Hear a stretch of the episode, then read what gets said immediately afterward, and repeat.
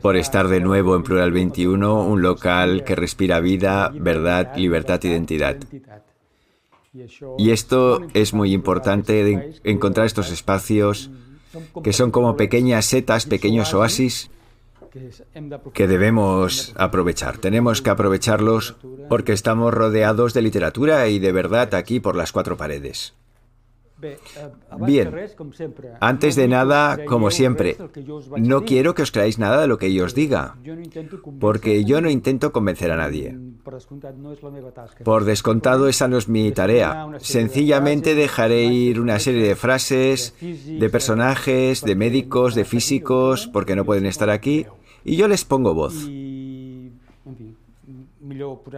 Entonces, mejor ponernos en marcha y comenzar con esta charla de qué es lo que realmente pretende la Agenda 2030, de eso que todos los gobiernos se llenan la boca.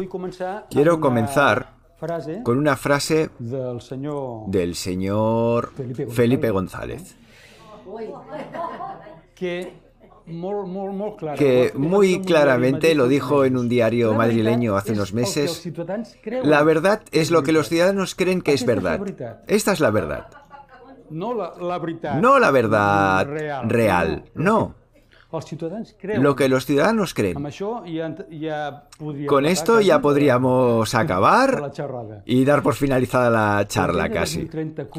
La Agenda 2030 colorida con 17 objetivos de desarrollo sostenible es que es imposible que la gente que la gente se oponga a ella porque está tan llena de buenas intenciones y objetivos tan nobles que es imposible que la gente diga no, no quiero la Agenda 2030. Pero por esto ahora explicaremos un poco qué es. Una agenda que además no habla de derechos humanos ni de libertad de las personas.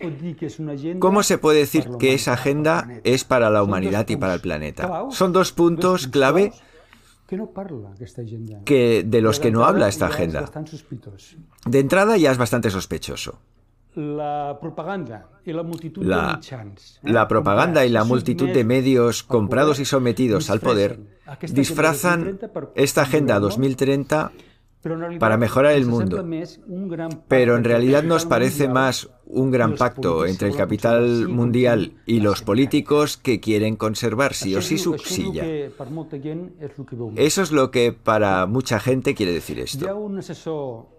Hay un asesor en comunicación, un escritor muy bueno que os aconsejo, que se llama Eduardo Samarra, que no hace mucho conocí, que hace una serie de explicaciones y reflexiones muy interesantes.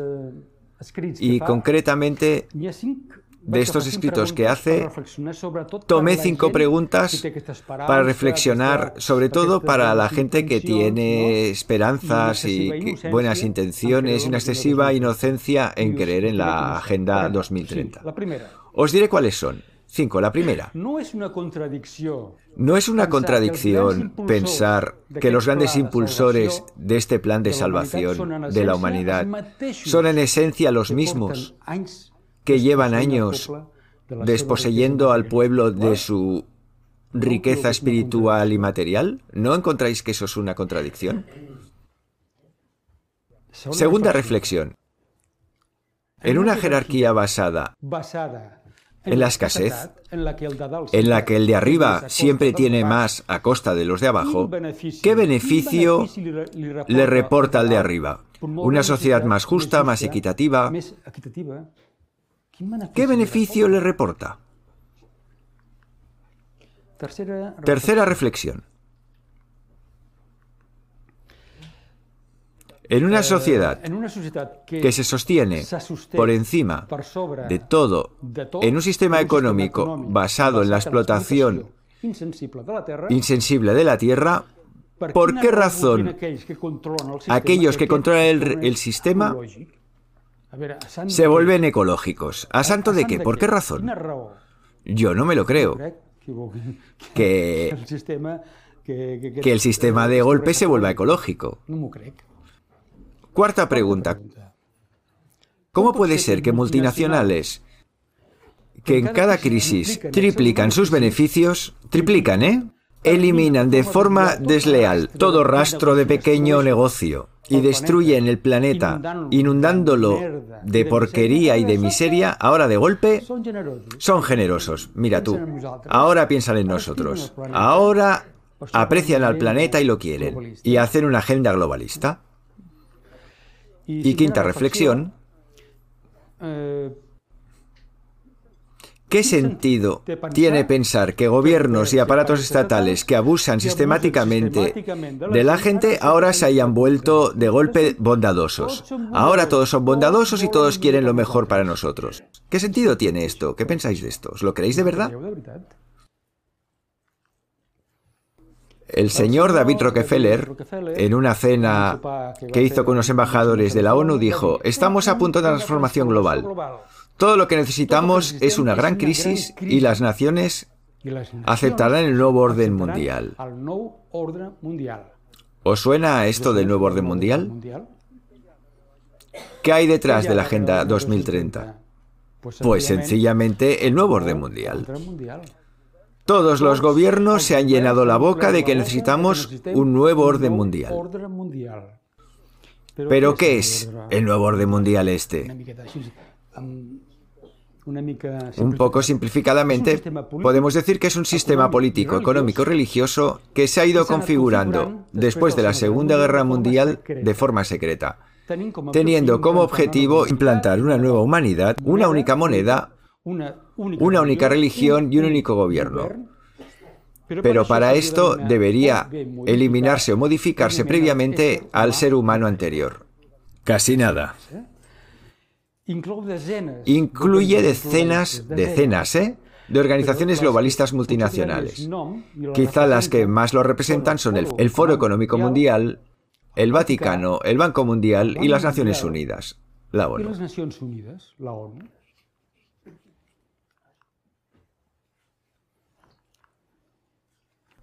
Junto con el control climático, lo que pretenden son los proyectos de modificación del clima, lo que son proyectos de geoingeniería. Y también, a raíz de esto, controlar sobre todo a la población y los recursos del planeta, en especial el agua. El agua ya hace tiempo que hay una serie de industrias que se están apoderando de manantiales y aguas subterráneas, porque será más cara que, que la gasolina, un litro de agua. El señor Lyndon Johnson, en la década de los 60, dijo, quien controle el clima, controlará el planeta. Y con mucha razón. Más tarde el señor Henry Kissinger dijo lo mismo, pero añadiendo, quien controla los alimentos, controla a la gente. Quien controla el petróleo, controla a las naciones y se controlan los dineros, controlarás el mundo. Por tanto, hay una palabra clave aquí que es control. Control. ¿Control sobre qué? Control sobre aquello que vosotros queráis imaginar. Clima, medio ambiente, educación, agua, trabajo, alimentación, todo. Control de todo. La señora Cristina Lagarde nos dijo, muy interesante, ¿eh? El anonimato total que ofrece el dinero efectivo no es una opción viable. Sería contrario a otros objetivos de políticas públicas. Por favor, no dejéis de pagar con dinero en metálico. Después volveremos a comentarlo, pero nos están quitando, eh, gracias a la política, el dinero y con eso la libertad de poder hacer lo que queramos con nuestro dinero. Durante mucho tiempo se ha utilizado la hipótesis infundada de la, del calentamiento global antropogénico, que establece que el hombre tiene parte de culpa para poder avanzar en una agenda globalista y eugenésica. Pero ¿qué es la eugenesia? El señor Francis Galton, que era primo de Charles Darwin, propuso el término eugenesia en 1883 para designar la ciencia que permitiría mejorar los trazos hereditarios de la especie humana.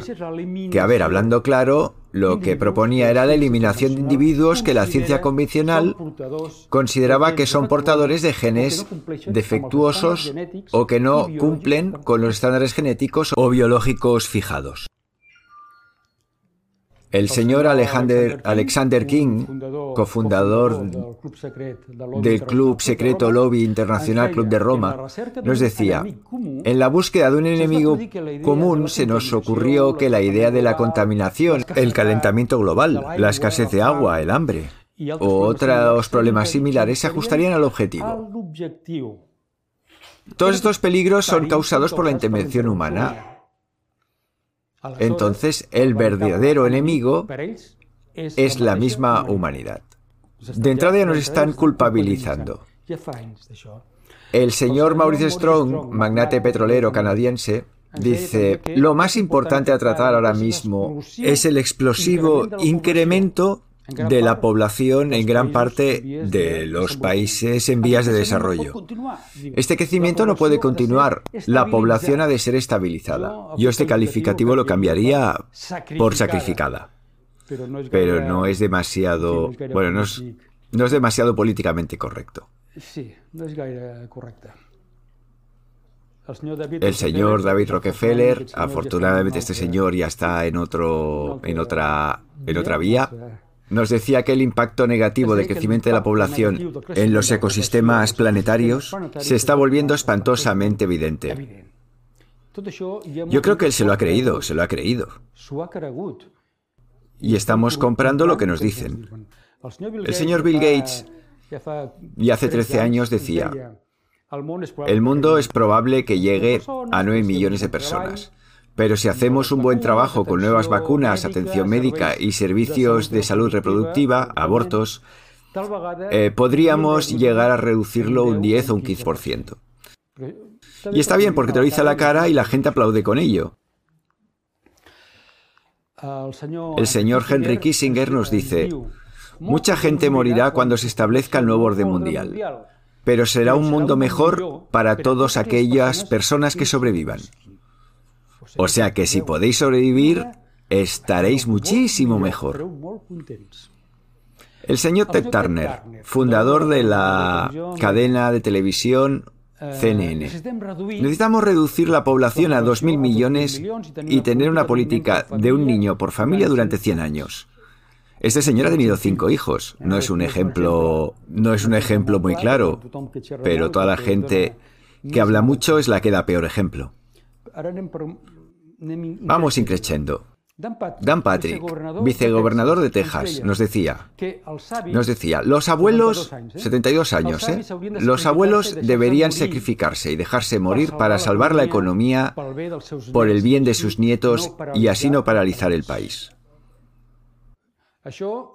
Todo lo podéis, lo podéis ver en Internet, está en las redes, no me invento nada. Taro Aso, este sube el nivel, ministro del gobierno japonés hasta el 2021, decía, pido a los viejos del país que reciben curas paliativas se den prisa en morir. ¿Eh? De este modo, el Estado no tendrá que pagar su atención médica. Más claro, no se puede decir. La señora, Cristina Lagarde, presidenta del Banco Central Europeo. Los viejos viven demasiado y es un riesgo para la economía global. Estamos viendo mucho porque nos morimos ya. Nos tendríamos que vacunar todos de una vez. A ver, el señor Jacques Attali, que va a ser... A ver, el señor Jacques Attali, que fue asesor de François Mitterrand durante muchos años, escribió un libro muy interesante que se llama Breve Historia del Futuro, que nos obsequia con unas cuantas perlas. En el futuro será cuestión de encontrar el modo de reducir la población. Esto en el 2006, ¿eh? Comenzaremos por los viejos porque viven más de lo que producen, después los débiles y finalmente los estúpidos. Esto, si tenéis opción a tomar este libro, lo encontraréis. Nos desharemos de ellos haciéndoles creer que es por su propio bien. Encontraremos algo o si no lo causaremos. Los estúpidos lo creerán y pedirán ser tratados. Por tanto, los viejos sobran. Los indigentes, los pensionistas, sobran. La analista internacional Greta Levo nos confirma que la población pasiva es una carga para el Estado porque no paran de decírnoslo. Somos una carga. El señor Bezinski, asesor en su momento de Jimmy Carter, decía, antes era más fácil controlar a un millón de personas que matarlas. Hoy en día es infinitamente más sencillo matar a un millón de personas que controlarlas. Bueno, no ha dicho cómo, pero hay muchos sistemas para que esto se lleve a cabo. El objetivo del señor Bill Gates siempre ha sido salvar el mundo. Es como el Superman Gates. ¿eh? Para esto no deja de subvencionar con millones de dólares dudosos, creativos e innovadores experimentos creados por él, siempre para el bien de la humanidad, siempre por su bien. Hay que darle las gracias. Os vamos a decir cuatro experimentos de este señor que está haciendo. El primero, experimento consistente en liberar millones de mosquitos genéticamente modificados para controlar su reproducción, así controlar las enfermedades producidas por el dengue. Otro experimento, este es muy fuerte, ¿eh?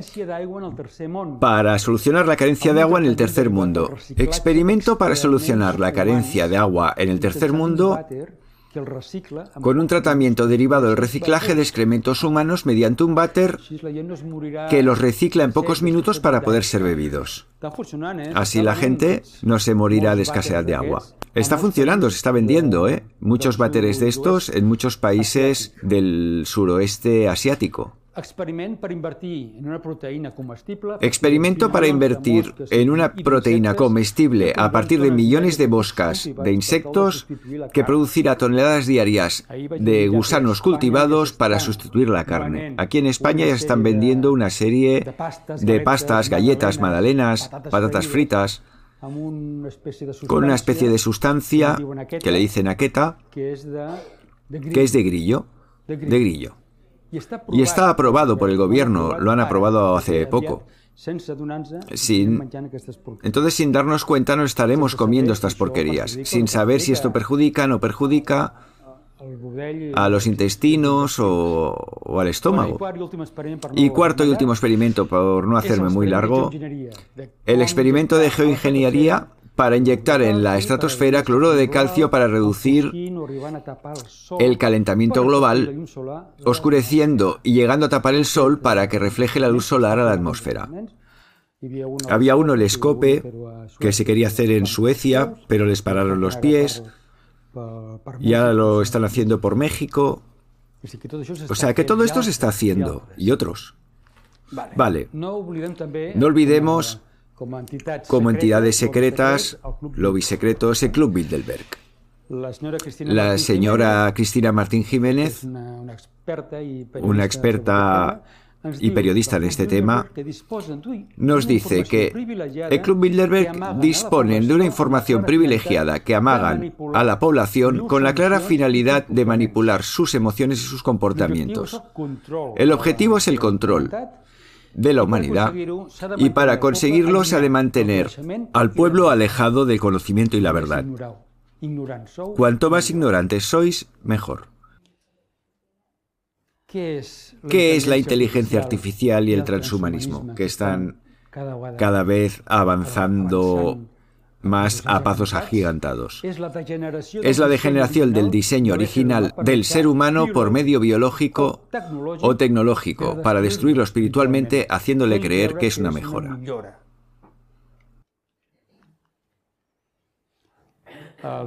El señor Klaus Schwab nos dice, nuestros cuerpos serán tan dignificados que será difícil distinguir lo que es natural de lo que es artificial.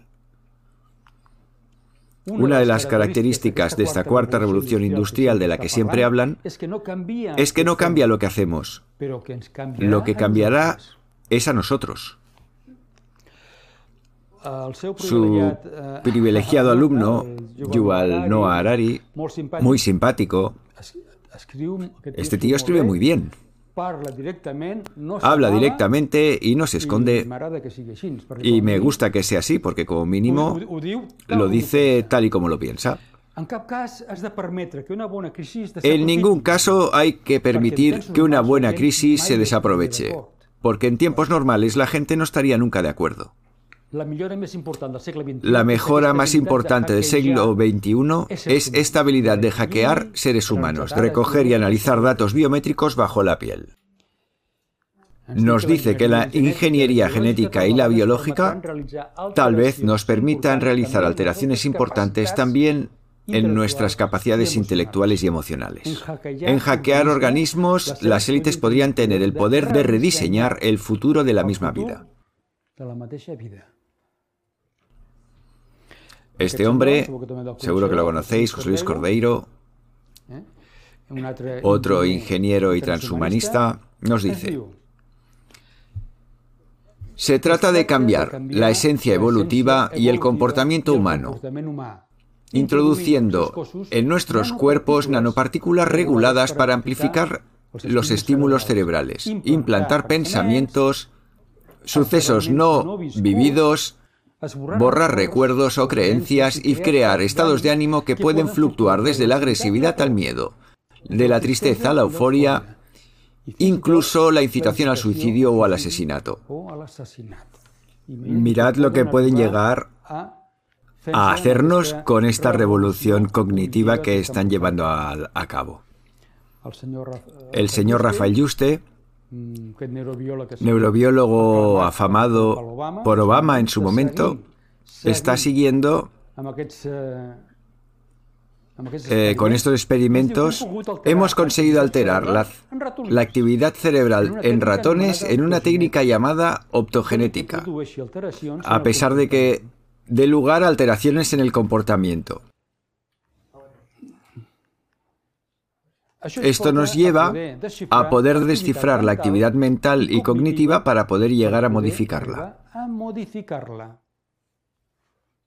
Con que nos lo venden, que esto puede servir para curar el Alzheimer, el Parkinson, todo el mundo, adelante, adelante, adelante, pero lo que hay detrás es la modificación de nuestro cerebro, nuestros pensamientos, y esto no te lo dirán.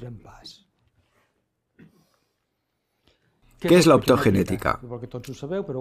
Quizá lo sepáis, lo veamos rápidamente. Es una técnica experimental que utiliza la bioingeniería para insertar información genética de proteínas fotosensibles a la luz en células cerebrales, generando así cambios genéticos en las neuronas, estimulando o suprimiendo determinados pensamientos y recuerdos. Son proteínas que actúan como interruptores encendiendo o apagando las neuronas en función del estímulo luminoso de un rayo LED o láser de color azul, enviados en milisegundos mediante cables de fibra óptica. Mucha gente se habrá dado cuenta que últimamente hay muchas calles, plazas, avenidas en las que están poniendo luces azules. A ver, yo creo que están haciendo algún tipo de experimento. No hay ningún tipo de implantación aún. Pero lo dejo aquí. ¿Por qué será que el color azul se está extendiendo en todo nuestro urbanismo?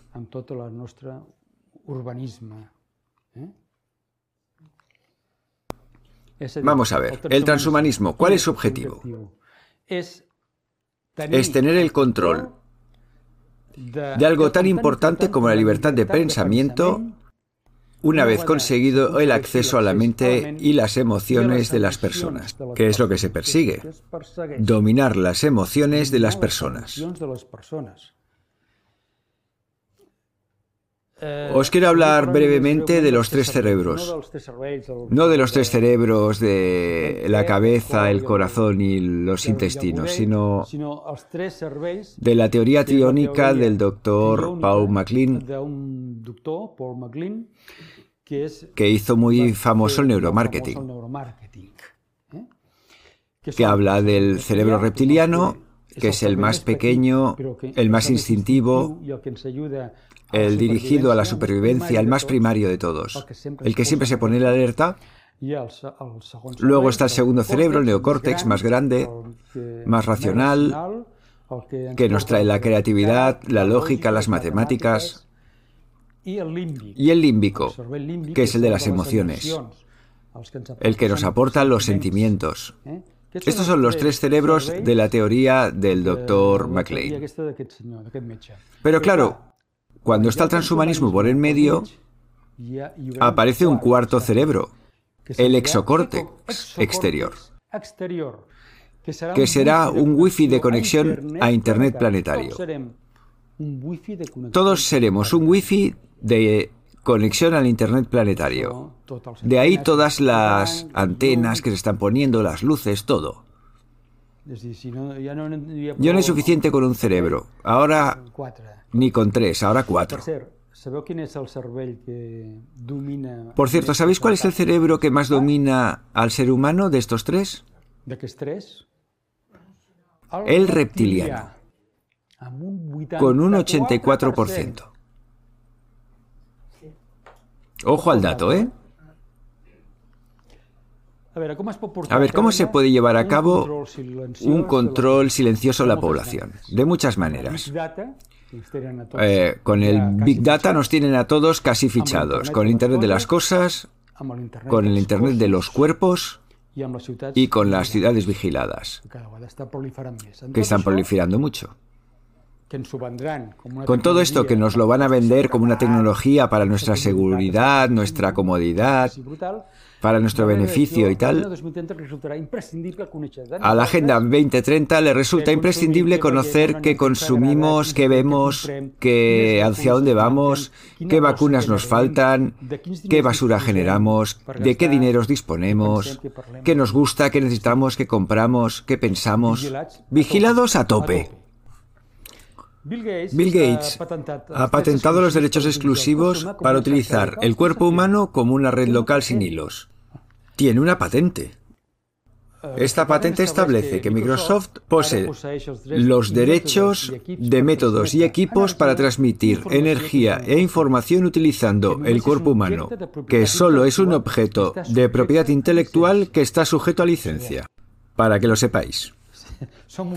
Somos objeto de propiedad intelectual sujeto a licencia. ¿Cuáles son las toxinas más evidentes introducidas en nuestro medio ambiente? De entrada, dentro de los productos de limpieza. Siguiendo con el flúor en el agua y en las pastas dentales. Las inoculaciones, fármacos inyectados, todo tipo de edulcorantes, aspartamo, sacarulosa, acetalsulfam, glutamatos. Todo esto son toxinas eh, comida basura, fritos, lógicamente con la contaminación electromagnética el wifi. Que desde aquí hago un paréntesis y por favor no dejéis el wifi encendido por la noche que os machaca. En cosmética, muchos preparados de cosmética tienen muchos parabenos y cosas. Los transgénicos y organismos eh, genéticamente modificados. Los perfumes que tienen una cantidad de toxinas desconocidas la nanotecnología y los metales pesados que nos envían desde el cielo, que ahora hablaremos de ello. Los pesticidas, sobre todo glifosato, atracina, clorpirifos, que están variando la cadena de alimentación. Y con fármacos. Con fármacos pues que, por ejemplo, pueden tener aluminio para el estómago, para la acidez. Veamos la nanotecnología aérea. ¿Qué lleva? Hay estudios de gente como el laboratorio de Clifford Carricom en Utah que han tomado tierra, hierba, agua y han encontrado patógenos, bacterias, hongos, virus, metales pesados, hidróxido de aluminio, titanato de estroncio, trimetilaluminio, óxido de hierro, carbonatos y sales de bario radioactivo, y todo esto en la lluvia, ¿eh? microfibras, polímeros, aerosoles, polietileno y dióxido de silicio en formas de microsensores y nanofilamentos. Estamos hablando de nanotecnología. Que como sabemos, un nanómetro es la milésima parte de un milímetro. Pues así están trabajando. El físico nuclear Marvin Herdon dice que metales como el aluminio, el barrio, el hierro, el estroncio, el cadmio, el litio, el manganeso, se acumulan en el cuerpo, particularmente en el cerebro, y son las razones de por qué el Alzheimer, el Parkinson y el autismo están actualmente llegando a niveles epidémicos. Pero no solo esto. En cuestión de una década, las, enfermedades neurodegenerativas, los ictus, los tumores, los derrames cerebrales se han disparado afectando a gente cada vez más joven. Ya no hablemos pericarditis, miocarditis e infartos. Hablamos de enfermedades neurodegenerativas. Los cambios climáticos todos sabemos que son fenómenos naturales, pero si son provocados por el ser humano deberían llamarse manipulación climática. Las palabras como son. O bien proyectos de geoingeniería. ¿Qué es la geoingeniería rápidamente? O ingeniería climática. Es un conjunto de técnicas que incluye la manipulación deliberada a escala global de un proceso medioambiental que afecta al clima del planeta, con el objetivo de limitar cambios climáticos adversos. Eso es lo que nos quieren hacer creer. La ingeniería climática es el uso desmesurado y no informado a la población de técnicas de geoingeniería para modificar el clima artificialmente. Es el arma silenciosa más potente de alcance mundial escondida a la población. El señor Dane Wigington investigador climático de California. Este es muy curioso, es un señor que vendía placas solares y como veía que sus placas solares, que estaban hechas con una tecnología muy buena, no daban el calor y la luz que él esperaba, empezó a investigar. Y él dice que las formas más graves de daño a la atmósfera que están destruyendo el planeta con verdades a medias son la ingeniería climática, las radiaciones por transmisiones electromagnéticas, los incendios y, deforestación de bosques y selvas, el lanzamiento de cohetes al espacio, la liberación de químicos en el aire, las detonaciones nucleares que se siguen haciendo, el envenenamiento de los océanos, el corte en el flujo de las precipitaciones, es decir, la falta de lluvia, y la inyección de partículas eléctricamente conductivas por vía aérea, como el aluminio y el bario. ¿Cómo quieres que estemos bien? El doctor Russell Blaylock, neurocirujano americano, nos dice, mi primera preocupación es el efecto que producen estos compuestos de aluminio nanométrico dispersos en, el, en nuestros cielos, en el cerebro y en la médula espinal. Enfermedades neurodegenerativas, incluyendo el Alzheimer o la esclerosis lateral amiotrófica, están fuertemente relacionadas con la exposición al aluminio en el medio ambiente. No lo dice cualquiera, es un reputado neurocirujano. Otro reputado médico especializado en investigación de enfermedades relacionadas con toxicidad en el ambiente, el profesor Dietrich Klichhardt, dice, hay cuatro cosas que destruyen la glándula pineal, que es la más delicada de nuestro sistema nervioso central. ¿Qué cuatro cosas son? El aluminio en nanocenizas dispersadas por el aire. El glifosato en la comida, que es brutal. El flúor en el agua. Y la cuarta, el wifi con unas frecuencias adecuadas que hacen con vibraciones concretas que todo esto vaya a parar al cerebro. Está por el cuerpo navegando y según qué frecuencia pongan, te llega al cerebro calcificando la pineal. ¿Dónde está la glándula pineal? Para que lo sepamos. Está situada en esta parte pequeña, pesa 130 miligramos, es muy pequeña. Pero aparte de producir la melatonina y gestionar los cambios, los ciclos circadianos de sol-luz, dormir, despertar, es el punto de activación del circuito de conexión superior. Y por esto ellos lo saben. Su misión más importante es la de abrir camino a la recuperación de las potencialidades originales. Lo saben de sobras. Es como el centro de la percepción, la conciencia y la intuición. ¿Qué es lo que se quieren cargar? La desinformación de los meteorólogos es evidente eh, a lo largo de los años y siguen. Espectaculares bandas de nubes delgadas que nos indican un cambio de tiempo. Tranquilos porque estos aviones solo expulsan vapor de agua por sus motores. Porque todos sabemos que los aviones van con vapor de agua.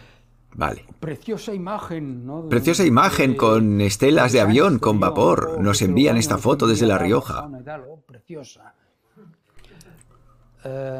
O bien dando mensajes dirigidos por el IPCC.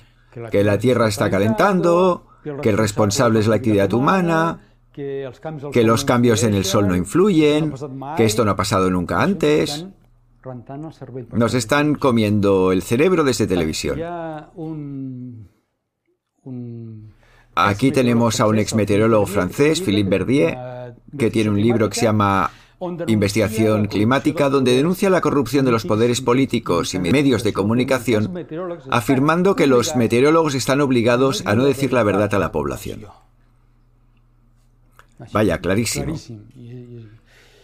Luego tenemos al señor Scott Stevens, que llevó 10 años, que estuvo 10 años en la cadena ABC News de Estados Unidos, que dice que la ingeniería climática se está llevando a cabo desde hace mucho tiempo y que, las, y que sus consecuencias son fatales para la supervivencia del planeta. Ah, se ve que has de ser ex porque si no, no puedes decirlo. Eh, John Coleman, que es un periodista que fundó la cadena, la cadena del tiempo de pronósticos en el año 82, le preguntaron ¿por qué cree que el 97% de los informes científicos publicados dan soporte al calentamiento global.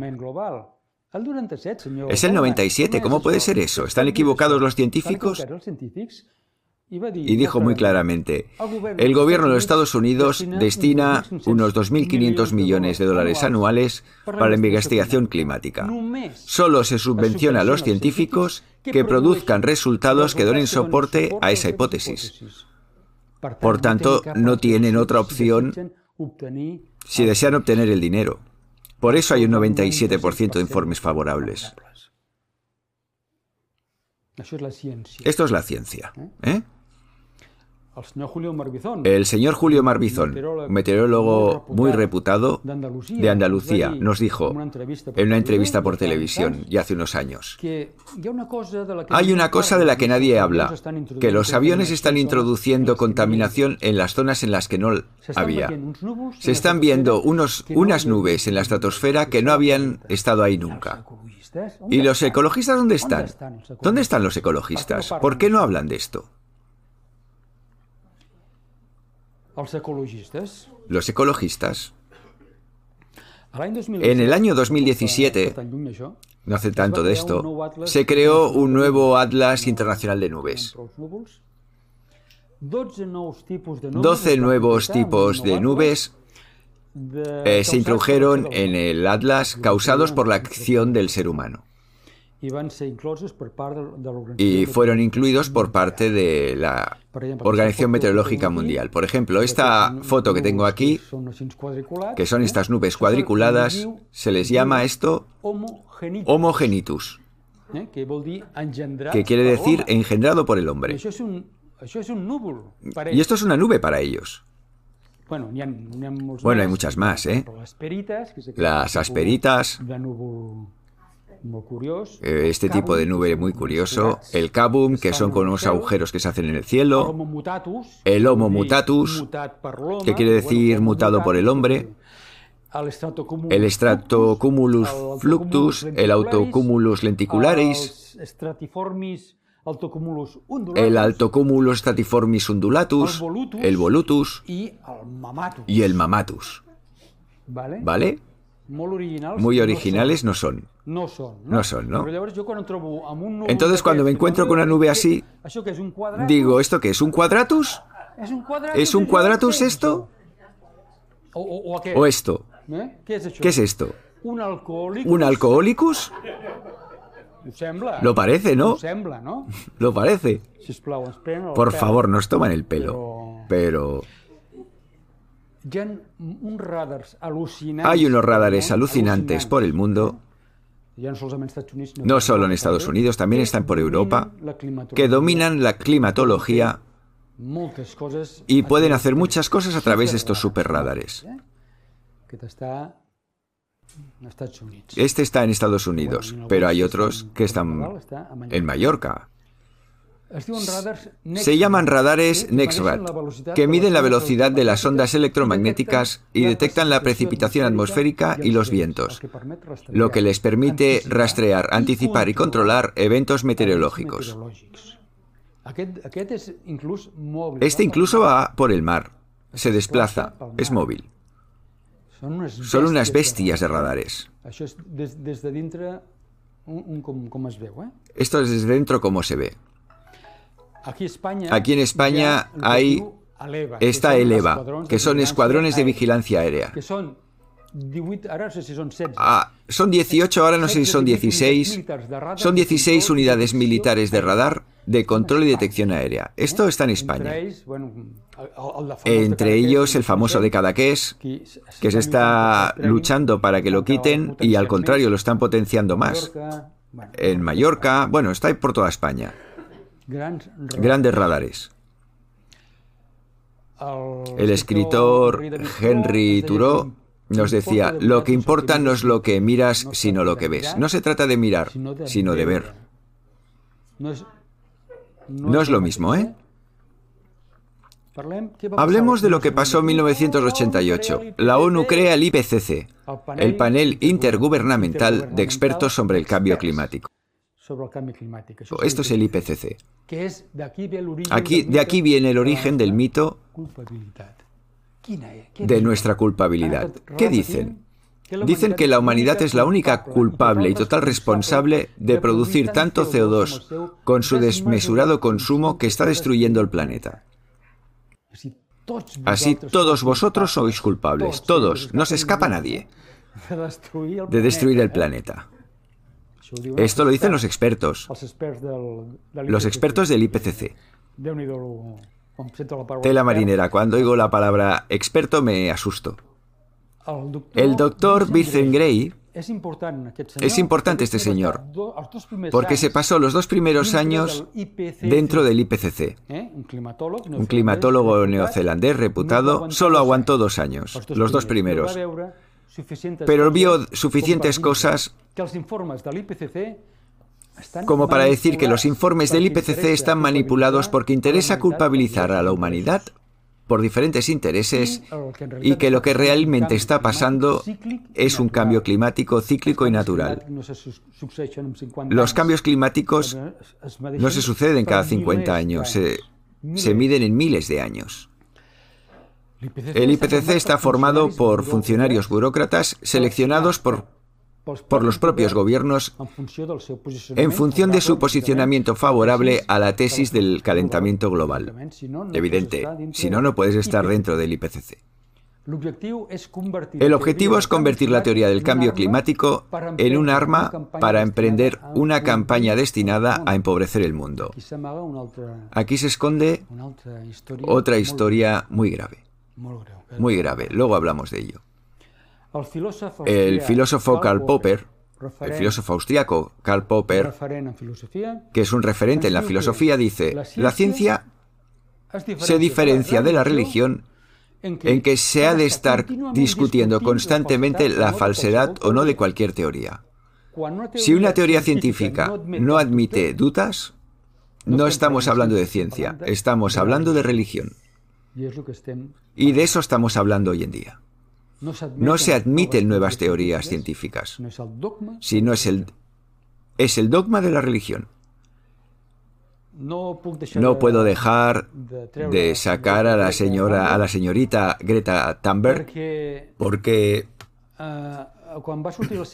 porque cuando apareció en la cumbre del clima en Nueva York en el 2019, se hizo en cinco minutos una masterclass pero alucinante, de cuáles son los tres conceptos clave de control y manipulación de la población. Ahora os los pongo. Cuando ella decía, somos los auténticos responsables de la destrucción de la biosfera de nuestro planeta con, el, con nuestro desorbitado consumo, estamos hablando de culpa. Nos hace sentir culpables. Somos nosotros los auténticos responsables. Cuando decía la gente está padeciendo, la gente está muriendo, ecosistemas enteros están colapsando, nos está poniendo encima negatividad. Porque la negatividad es vital para no tirar adelante las cosas. Y al tercero es que nos estamos enfrentando a una extinción masiva y probablemente supondrá el fin de nuestra civilización. Nos está poniendo encima el miedo. Es decir, tanto el miedo, la negatividad y la culpa ya hace mucho tiempo que están siendo utilizadas para controlar a la población. O sea que fuera culpa, fuera negatividad, positividad y fuera miedos. ¿Qué nos esconde la Agenda 2030? Bueno, nos amaga, nos esconde muchas cosas. Imponer grandes impuestos a países emergentes para impedir que crezcan, ¿eh? mantenerlos siempre en la pobreza y teniendo que depender siempre de las corporaciones globalistas. Beneficiar y potenciar económicamente a, conocidas macroempresas conocidas de la ONU, de energías renovables, verdes, con un control total de diversos sectores clave de la economía. Armamentizar el clima. Con pruebas militares de la OTAN en el espacio aéreo sin tener que pedir ningún tipo de permiso a los países, utilizando el clima como potente arma de guerra y dominación, controlando los pasillos aéreos de la ionosfera. Guerra química y bacteriológica. Es un proyecto conjunto del Pentágono para experimentación de guerras biológicas provocando enfermedades y sustancias con patógenos producidos en laboratorios, probando nuestro sistema inmune. Quinta, modificar las condiciones de la ionosfera, unificando proyectos como HARP, 5G, geoingeniería, Bluebeam, que permitan realizar cambios y modificaciones atmosféricas en cualquier zona del planeta. El control de la población, vital, vital en esta agenda, mediante la dispersión de aerosoles y nanotecnología, eliminando el dinero en efectivo, esto en un par de años estará ya casi hecho, pérdida del poder adquisitivo y del estatus de la clase media, quieren eliminar la clase media, programas de esterilización en humanos con diversos proyectos de eugenesia, abortos inducidos, libres y gratuitos, permisividad de la eutanasia, vacunaciones masivas obligatorias, control y vigilancia en las ciudades, promoviendo y mercantilizando una hipersexualización en niños y de la sociedad fomentando el miedo, la culpa y la negatividad. Control de la alimentación, la salud y las enfermedades dominando los cultivos y el control de las tierras, la vida vegetal y animal, los pesticidas transgénicos y aditivos, probando el límite de nuestro sistema inmune y nuestra psique, con campañas de desprestigio de los remedios y medicinas naturales, censurando toda información crítica de las nuevas leyes que se promuevan. Y ocho, reducir la voluntad humana eliminando su capacidad, potenciando la inteligencia artificial y el transhumanismo, impidiendo que las personas consigan su potencial para evitar desarrollar sus capacidades y talentos. Esto nos lo dijo Rudolf Steiner, que lo llamó humano sin alma. Esto hace más de 100 años, en 1917, el señor Rudolf Steiner, el fundador de la antroposofía y de las escuelas Waldorf, dijo, en el futuro eliminaremos el alma con la medicina. Bajo el pretexto de una perspectiva saludable, existirá una vacuna con la que el cuerpo será tratado después de su nacimiento y tendrá el propósito de que el ser humano no tenga el pensamiento de la existencia del alma y del espíritu. Este señor era un avanzado a su tiempo.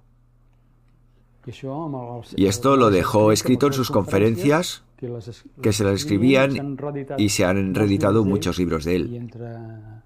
Pues es una, parte en la que habla sobre el, futuro del alma. Bueno, están adoctrinando a los niños ¿eh? con los objetivos de la ONU ¿eh? y de la Agenda 2030.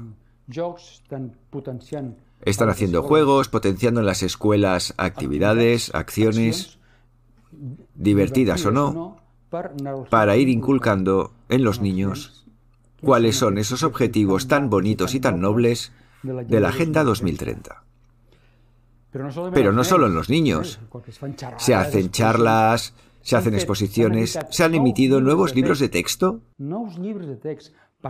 hablando de esto, del cambio climático, hablando de la Agenda 2030. Pero no solo en los niños, como decía, también se adoctrina a los padres.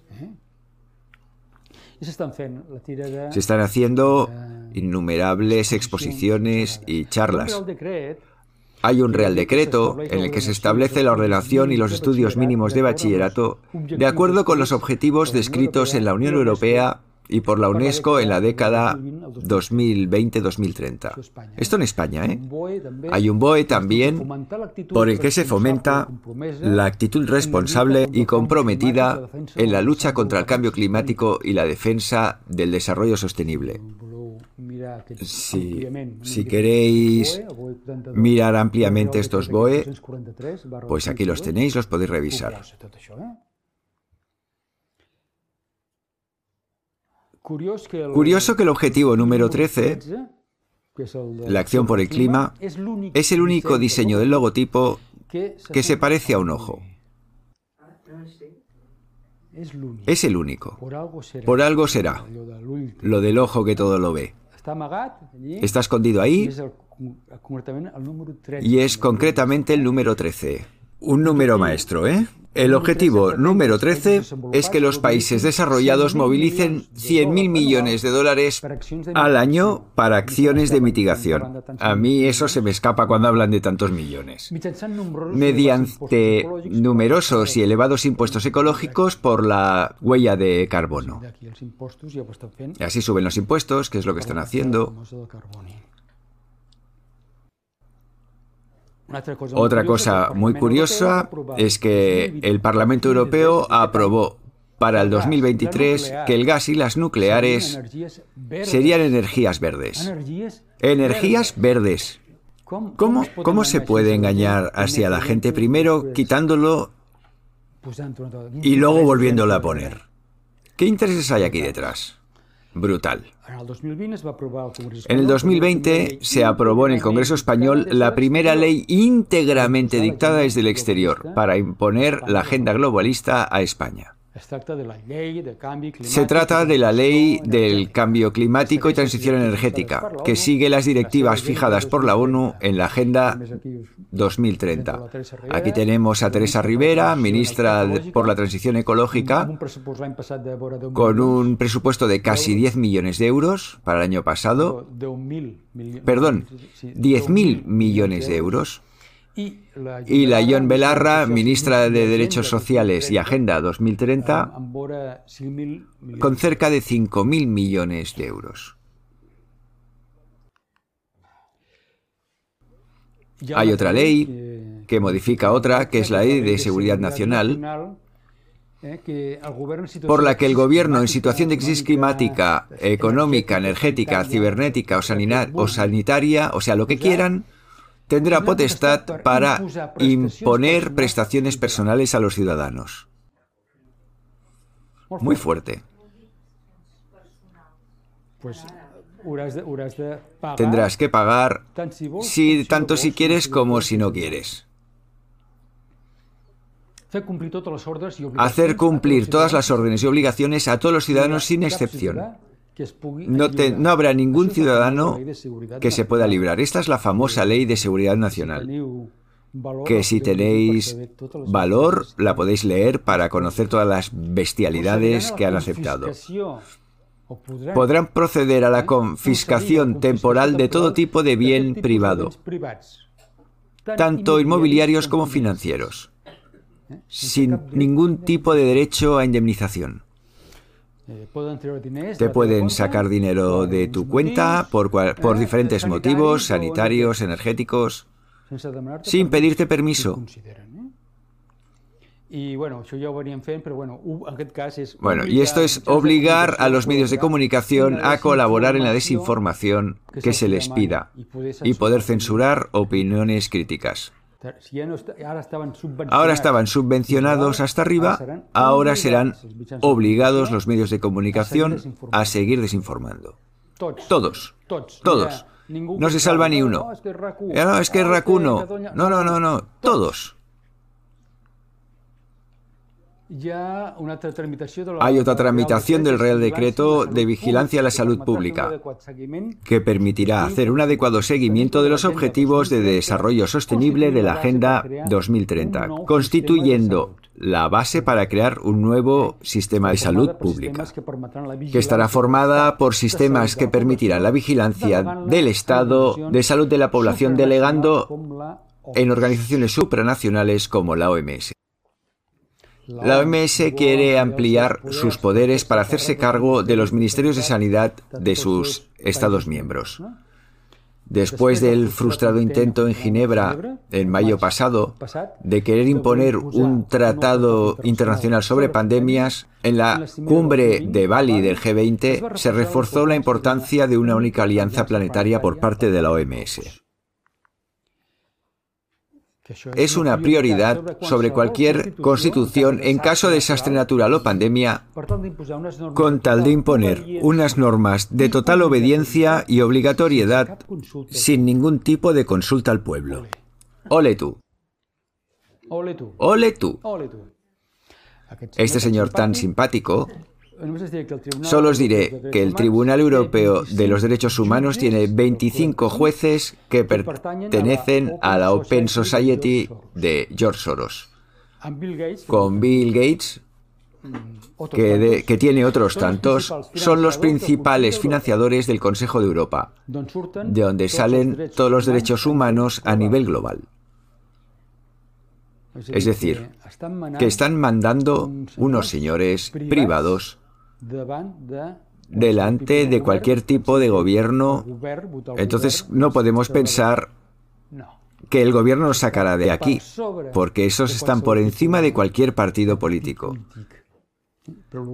Lo más vergonzoso es que sean empresas privadas, empresas privadas las que manden en el mundo. Esto es lo más fuerte. Este señor también ha subvencionado con 319 millones de dólares a los medios de comunicación más importantes de todo el mundo para proponer su Agenda 2030. No hay ninguno. La BBC, más de 50 millones de dólares dio a la BBC para hablar de la Agenda 2030. El país. Cerca de 3 millones de dólares por hablar de la Agenda 2030. Un ejemplo, un ejemplo. Veamos el titular. La crisis climática golpea la salud de la población mundial. Un estudio científico revela que el calentamiento empeora enfermedades y causa muertes. La ONU alerta, el cambio climático nos está matando. Claro, tú lees esto de titular y te pilla miedo. Y luego hay qué solución. ¿Qué solución nos podéis dar? Pues esa es la manipulación que están haciendo en los diarios. Y no digamos, y no digamos en las revistas farmacéuticas. En las revistas farmacéuticas, el interés y las ayudas económicas a prestigiosas revistas médicas mundiales por parte de multinacionales farmacéuticas y entidades filantrópicas anónimas, es decir, laboratorios y entidades filantrópicas, no lo perdamos de vista, ha hecho publicar muchos artículos, por decirlo bien, bajo sospecha. Porque son revistas, son las mejores revistas del mundo a nivel científico. Y de esto puedo dar bastante la razón. Si tú aquí, si un laboratorio quiere publicar en Lancet un artículo, si no paga un tanto a la editorial, y si después no, haces una compra, una impresión de 20.000 o 30.000 separatas del artículo, no puedes publicar ahí. Todo es a base de poner dinero. Eso os lo puedo confirmar. Como nos confirma el profesor, el doctor Peter Gotche, es el autor de un libro muy importante, Medicamentos que matan y crimen organizado, Luego tiene otro de psicofármacos. Yo os recomiendo que leáis si podéis medicamentos que matan. Es alucinante. Nos dice que las farmacéuticas anteponen los beneficios económicos a los pacientes. Y poco les importa que sus acciones puedan provocar un incremento de la mortalidad. A ver si rompemos el paradigma de la industria farmacéutica, que no son ninguna ONG, que no son ninguna ONG, son privados, van a buscar beneficios. Cada año han de incrementar sus beneficios. Y nos venden que están mirando por el bien, eh, que piensan en nosotros, de nuestra calidad de vida.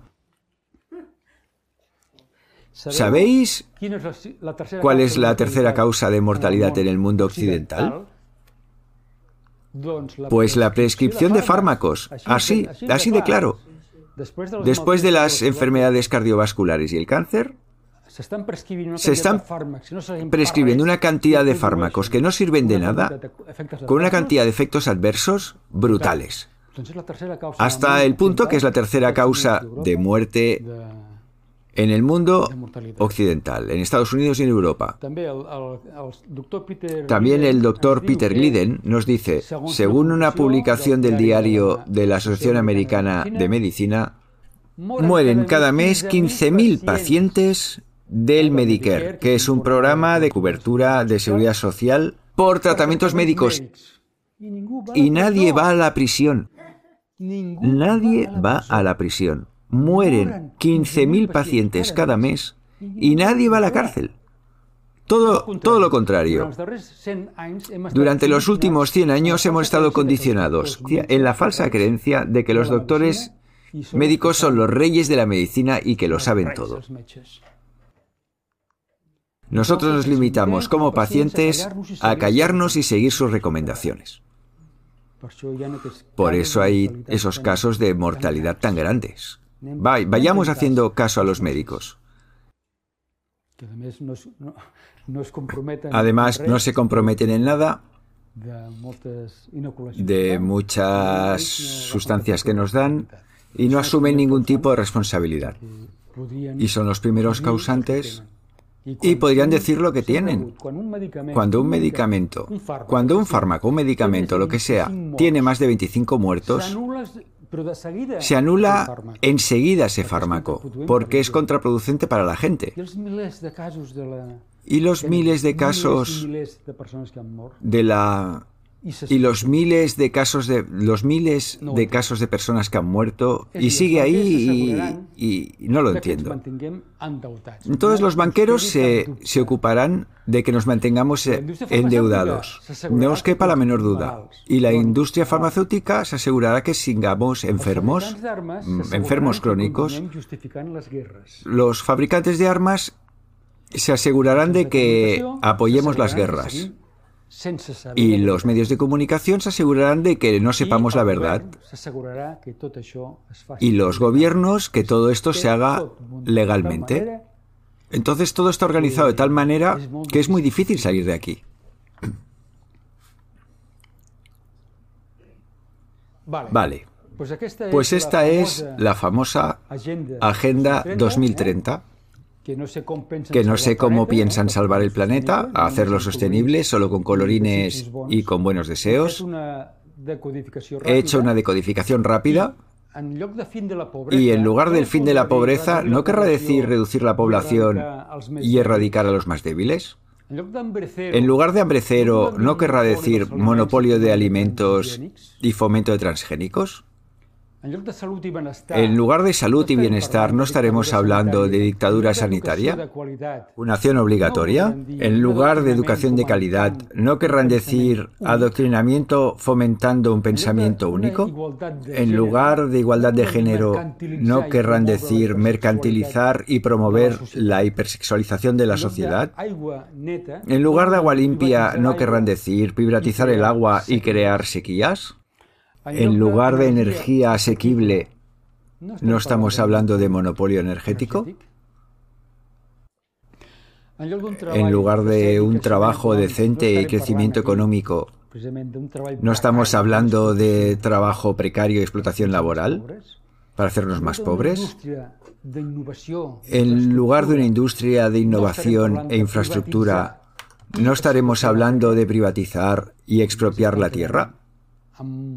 Como ya están quedando con un porcentaje muy elevado de muchas zonas del planeta, empresas privadas, la reducción de desigualdades no querrán decir fomentar el transhumanismo para tener un control mental y emocional. En lugar de ciudades sostenibles, ¿no estaremos hablando de vigilancia, control y concentración en las ciudades? Nos tendrán bien vigilados. En lugar de producción y consumo responsable, no estaremos hablando de impuestos encubiertos y control de consumo. En lugar de acción por el clima, no estaremos hablando de proyectos para manipular el clima con geoingeniería. La vida submarina, no estaremos hablando de control de los recursos de la biodiversidad marina. En lugar de la vida en ecosistemas terrestres, no estaremos hablando de control de recursos y ecosistemas naturales. En lugar de paz y justicia, no estaremos hablando de leyes únicas y supresión del dinero. Y las alianzas para conseguir objetivos, ¿no estaremos hablando de un único y globalista gobierno mundial? A mí esta Agenda 2030 tan colorista me queda muy negra, muy negra. Me gustaría estar equivocado y me gustaría que no pudieran conseguir muchas de estas cosas. Y ahora vendrá la parte que podemos hacer nosotros. Es decir, el no tendrás nada y serás feliz, que es el eslogan de la Agenda 2030, pues equivale a que serás feliz con tu bici o tu monopatín, creyendo que estarás ayudando a salvar el planeta de humos. Te sentirás feliz sin poder salir del barrio porque creerás que te están protegiendo y serás feliz. Serás feliz creyendo que cuando requisen tu cuenta será porque lo hacen por tu bien. Has de estar feliz y agradecido. Serás feliz creyéndote un héroe, un Superman con monopatín, luchando por un planeta más sostenible. Serás feliz.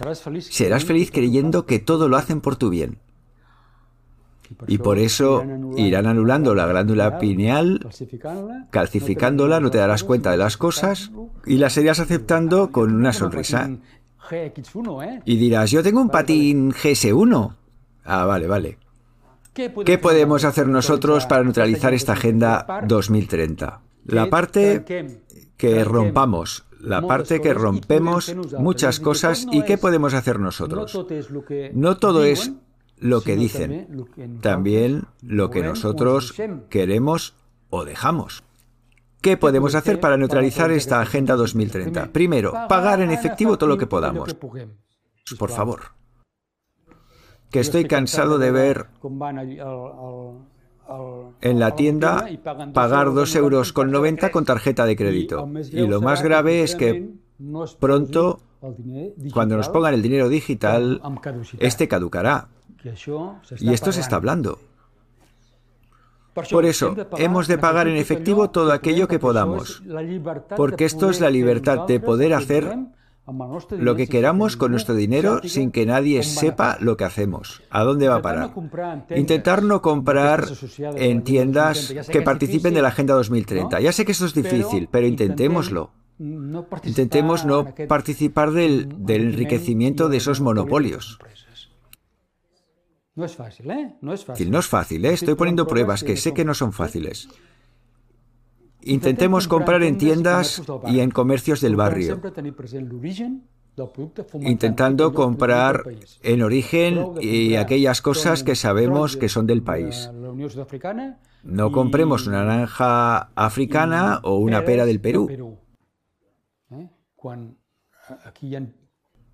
Cuando aquí hay fruta muy buena y estamos dando dinero a otros sitios.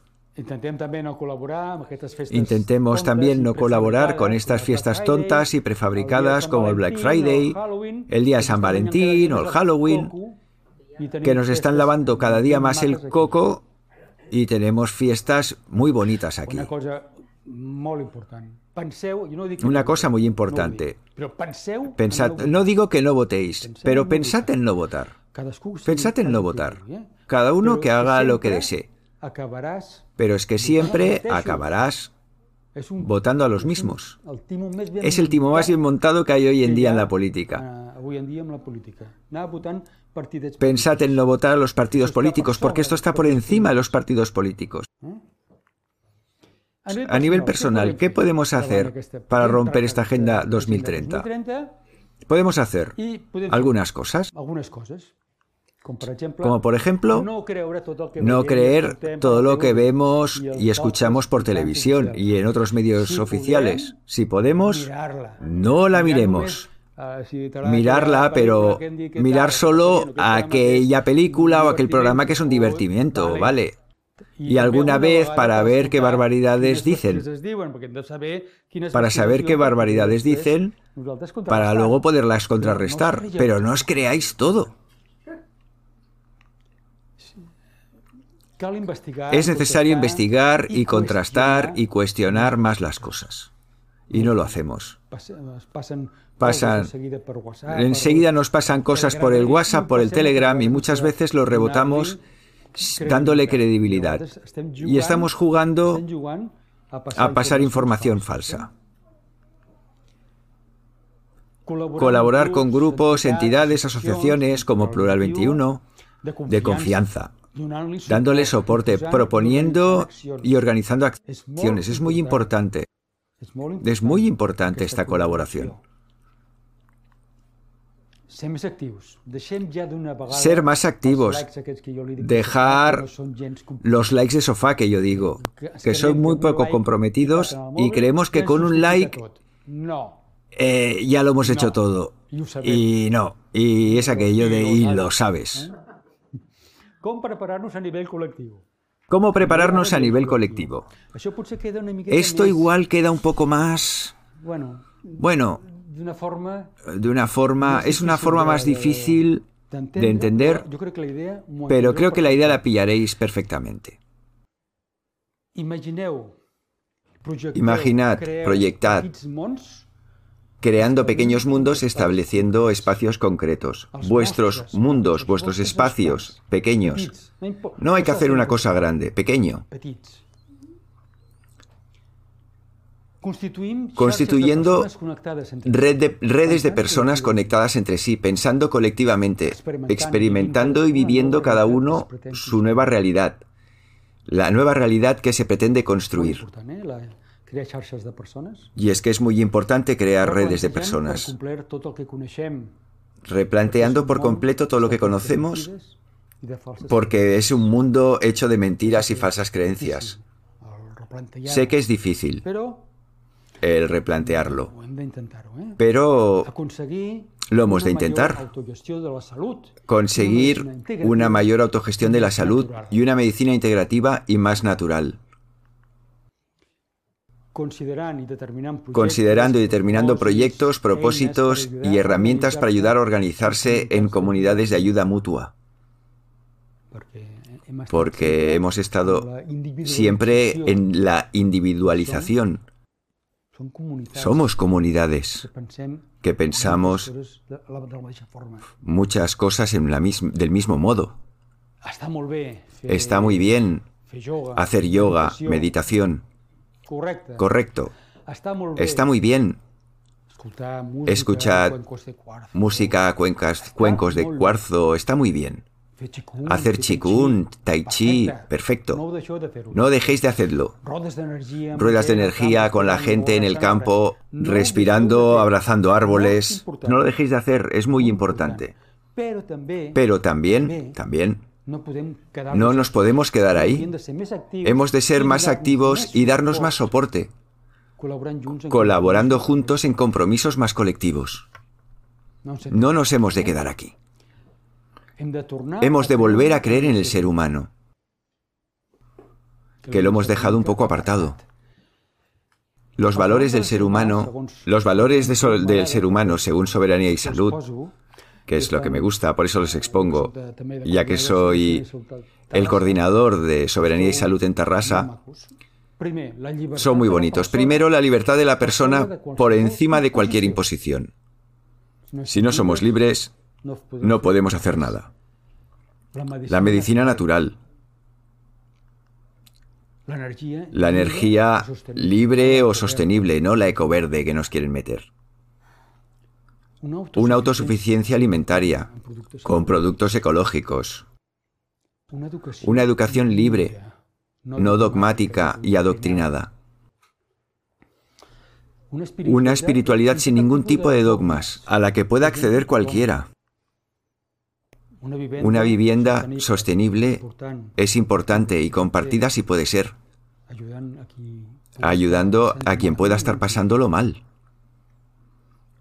Acompañamiento a la vejez, que no se encuentren solos tirados por ahí, que al final los abuelos, las personas más grandes son las más sabias. Y con una organización horizontal y colaborativa, sin líderes permanentes. No puede mantenerse un líder aferrado al cargo. La organización debe ser horizontal. La fuerza de una nueva sociedad se ha de fundamentar en compartir, nunca en competir. Compartir. Recuperemos lo mejor de la esencia humana, generando solidaridad, intercambio de conocimientos, como ahora estamos haciendo aquí. En este espacio están haciendo cada semana muchas actividades. Generemos ese intercambio de conocimientos. ¿Qué necesitamos para romper esto? Un mundo más libre. Sobre todo sin miedos que nos atenazan, sin mentiras, sin egos. Esto ya es más difícil, ¿eh? Sin egos. de ayuda mutua, cooperativa, con conciencia. Que hay gente que no, que no sabe lo que quiere decir conciencia. Aprendiendo a desaprender. A mí me encanta la palabra desaprender. Cuesta mucho porque has de hacer un ejercicio importante ¿eh? hacia ti, porque si no, no te caben más cosas. Has de desaprender cosas que no te sirven de nada. Y comencemos a desobedecer órdenes y normas y leyes injustas que nos quitan derechos y nos empobrecen más. Tenemos que quitarnos el miedo y aprender a desobedecer, que es un derecho que tenemos. ¿Es imposible? ¿Es imposible? Yo creo que... Yo creo que... que no. Yo creo que no. Yo creo que no. Yo creo que es posible. Yo creo que es posible. ¿Por qué es posible? Porque quien tiene el poder eres tú. Tú. Tú. Todos tenemos nuestro poder. Que somos los que somos capaces de cambiar cualquier agenda que nos quieran imponer. ¿Eh? Por tanto, el único modo de que el mundo cambie es con una expansión de conciencia. Tenemos que abrir nuestras mentes, dejarlas ir, abrirlas en libertad, las tenemos que limpiar de ese desorden vulgar que el sistema quiere que nos tomemos en serio y decidimos nosotros, decidamos nosotros nuestra realidad, defendiendo y potenciando valores superiores como la vida, la dignidad, la libertad y la soberanía personal. Acabo con una frase de este premio Nobel, Richard Feynman, que me gusta mucho porque dice, el problema es que las personas están suficientemente educadas para creer aquello que se les ha enseñado, pero no están suficientemente educadas para cuestionar nada de lo que se les ha enseñado. Es decir, tenemos que ser más conscientes de las cosas que hemos aprendido. Y aquí os presento la Agenda 2030, metafóricamente hablando. Ah, aquí la tenemos. Esta es la Agenda 2030 que nos quieren vender. ¿Eh? Y bueno, pues os agradezco vuestra atención, vuestro interés y adelante. Gracias.